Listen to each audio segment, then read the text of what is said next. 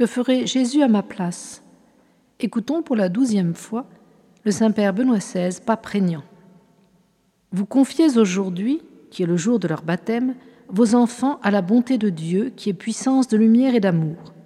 Et ceux-ci, malgré les difficultés de la vie, ne se sentiront jamais abandonnés s'ils restent unis à lui. Souciez-vous donc de les éduquer dans la foi, de leur enseigner à prier et à grandir comme le faisait Jésus, et avec son aide, en sagesse, en taille et en grâce, sous le regard de Dieu et des hommes. La conversion implique deux dimensions. À la première étape, on identifie et on reconnaît ses fautes à la lumière du Christ, et cette reconnaissance devient douleur et repentir, désir d'un nouveau début. À la deuxième étape, on reconnaît que ce nouveau chemin ne peut pas venir de nous-mêmes. Il consiste à se laisser saisir par le Christ.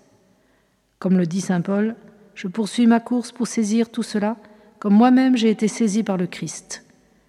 La conversion exige notre oui, notre course. Ce n'est pas, en dernière analyse, une activité personnelle, mais un don, le fait de se laisser former par le Christ. Elle est mort et résurrection. C'est pourquoi Saint Paul ne dit pas ⁇ Je me suis converti ⁇ mais il dit ⁇ J'ai cessé de vivre, je suis une nouvelle créature. En réalité, la conversion de Saint Paul ne fut pas un passage de l'immoralité à la moralité, d'une foi erronée à une foi correcte, mais elle fut le fait d'être conquis par l'amour du Christ, le renoncement à sa propre perfection.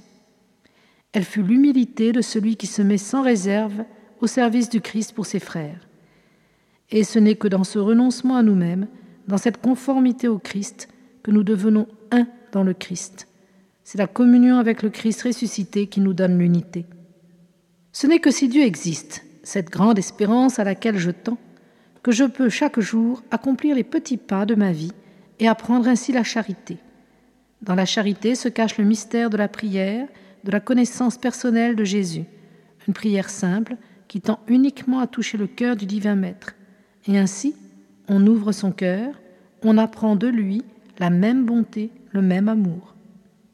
Notre Seigneur déteste les injustices et condamne ceux qui les commettent, mais il respecte la liberté de chaque personne, et c'est pourquoi il permet qu'elles existent, car elles font partie de la condition humaine après le péché originel.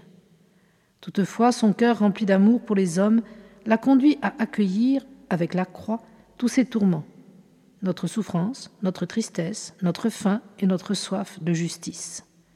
Nous lui demandons de savoir témoigner des sentiments de paix et de réconciliation qui l'ont inspiré dans le discours sur la montagne pour atteindre l'éternelle béatitude.